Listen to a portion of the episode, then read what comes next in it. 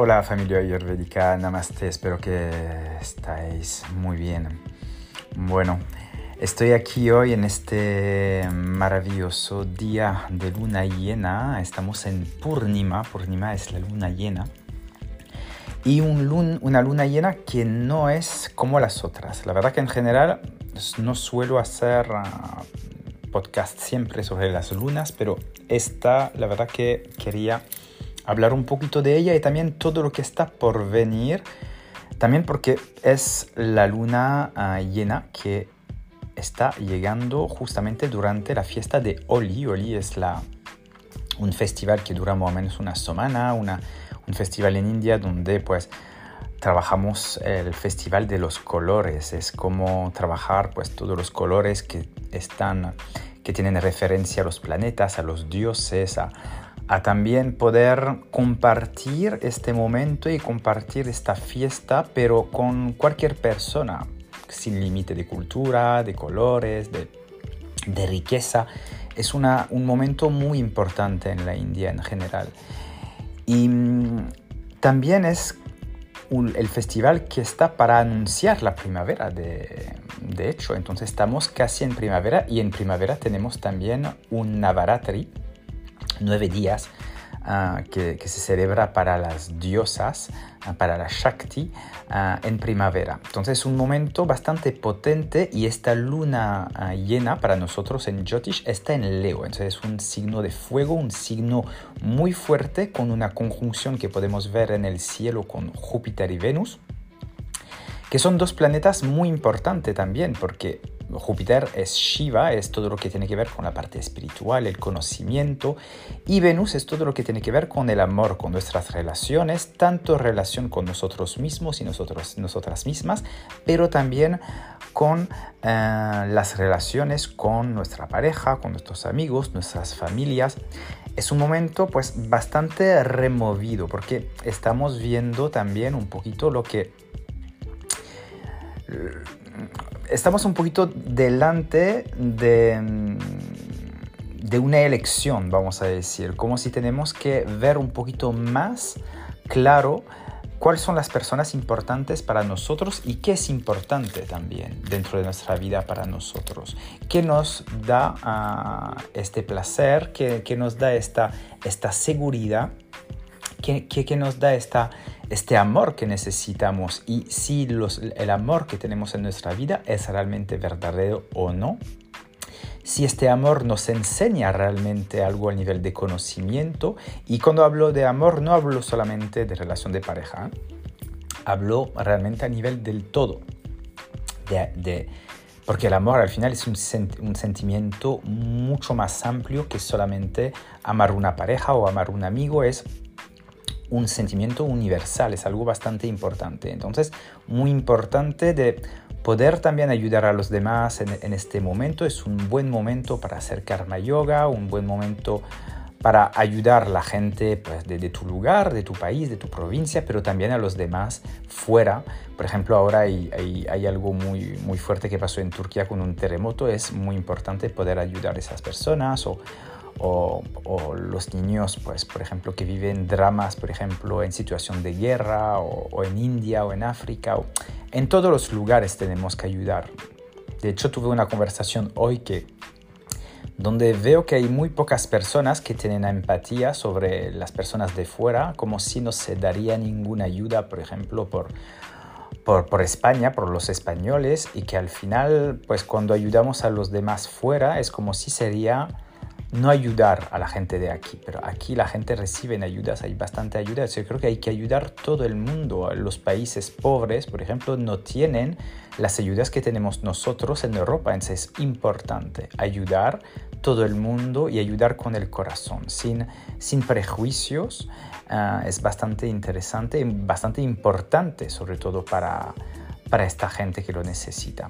Entonces es un momento realmente clave para también trabajar la abundancia, porque Venus es también Lakshmi, entonces he dicho que Júpiter era Shiva, Shiva es toda la parte pues más fuerte, un poquito de, el destructor. Bueno, dentro de las energías tenemos Vishnu, que es el que mantiene, Brahma, que es el creador, y Shiva, que es el destructor. Entonces es un momento también de limpieza un poquito. En general, las lunas llenas son como limpiezas y desde el punto de Ayurveda es un buen día para hacer limpiezas o a lo menos limitar uh, la, inge la, ingesta de, de productos. Podemos hacer ayunos completos o reducir el nivel de comida o a lo menos no comer siempre lo mismo, tener una dieta bastante más sana. De hecho, es en esos días, estaba hablando justamente con mi maestro de, de Jyotish y, él, estaba también diciendo que durante todo el mes de marzo va a ser importante tener una dieta pues más bien alcalina, más bien vegetariana, con mucho más verduras, mucho más frutas. De hecho, estamos llegando cerca de la primavera. El equinoccio será el 21 de, de marzo y en primavera es un, pero uno de los mejores momentos, como en otoño, pero en la primavera aún más, para poder desintoxicar el cuerpo, sobre todo desintoxicar el hígado, desintoxicar con ayuda, ayuda de plantas amargas. Las plantas amargas son bastante necesarias uh, para eliminar ama, eliminar toxinas y también dar un poquito de limpieza en la sangre. De hecho, hay, hay una frase que dice, las plantas amargas son las que más sanan, son las que provocan la sanación. También el sabor picante es bastante interesante y astringente, que son sabores que secan y que dan calor en el cuerpo, porque no hay que olvidar que el dosha kapha es predominante en primavera, sobre todo por la, la más grande parte, al final de primavera tenemos ya el dosha pitta que está presente, pero eh, es importante em, conectar con esos sabores, sobre todo el amargo, pero también el astringente que sería más las legumbres, las coles que son más de temporada y el picante con las especias uh, y sobre todo las especias más picantes, más potentes, tanto los chiles, el jengibre, el fenogreco la mostaza negra, por ejemplo, el ajo, la cebolla.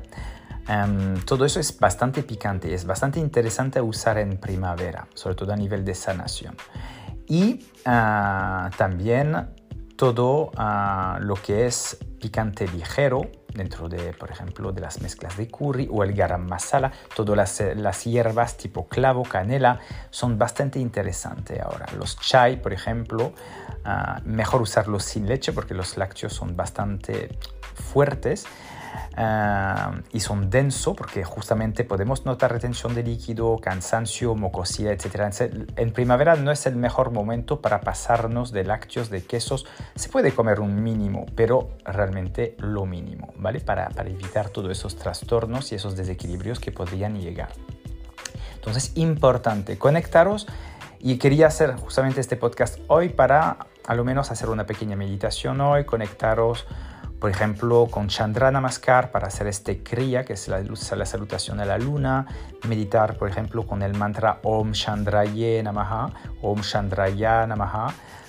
Mm, también podemos conectar un poquito con la energía de Lakshmi y de Shiva a través de los mantras, por esta conjunción que es bastante interesante. Con Ganesha también, que ayudará en este tránsito por la abundancia y por mm, lo que está por venir, que está, porque el mes de marzo va a ser, pues, el principio es bastante bueno, pero después hay bastantes fluctuaciones que, que van a poder también dar movimiento. De hecho, estamos cerca también de la Semana Santa, que, que son a veces energías un poquito complicadas.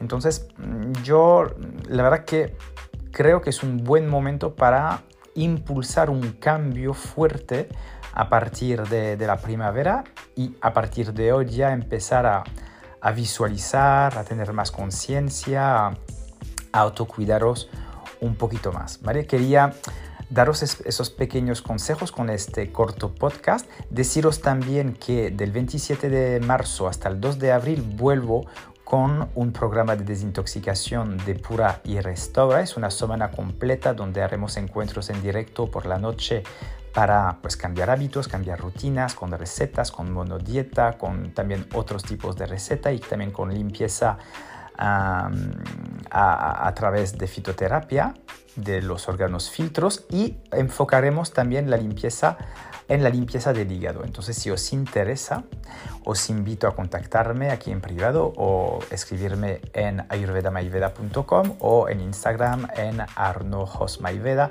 donde tenéis también un montón de información, un montón de contenido. De hecho, en mi blog de este mes, por los que bueno, o no me siguen por Instagram, lo que sea, hay una receta en mi, en mi web de una crema amarga que es súper deliciosa con uh, endivias, zanahoria y, calabacín, que es bastante rica. Entonces os invito a mirarla.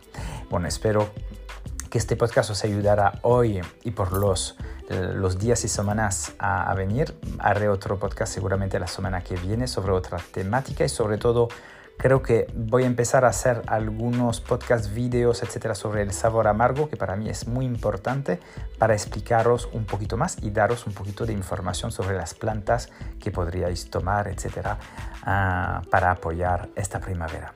Y también el otoño para los que están en otoño, porque en otoño no hay que usar tanta amargo, pero el amargo tiene que ser siempre presente. No olvidar que todos los sabores tienen que estar presentes. Ahora trabajaremos con sabores distintos, sobre todo una, proporciones, una proporción de sabor distinta que seamos en otoño, en primavera, en cualquier ah, tipo de estación. Pero aún así, en todos los platos tenemos que usar los seis sabores. Os deseo un buen día. Namaste. Hariom Tatsat.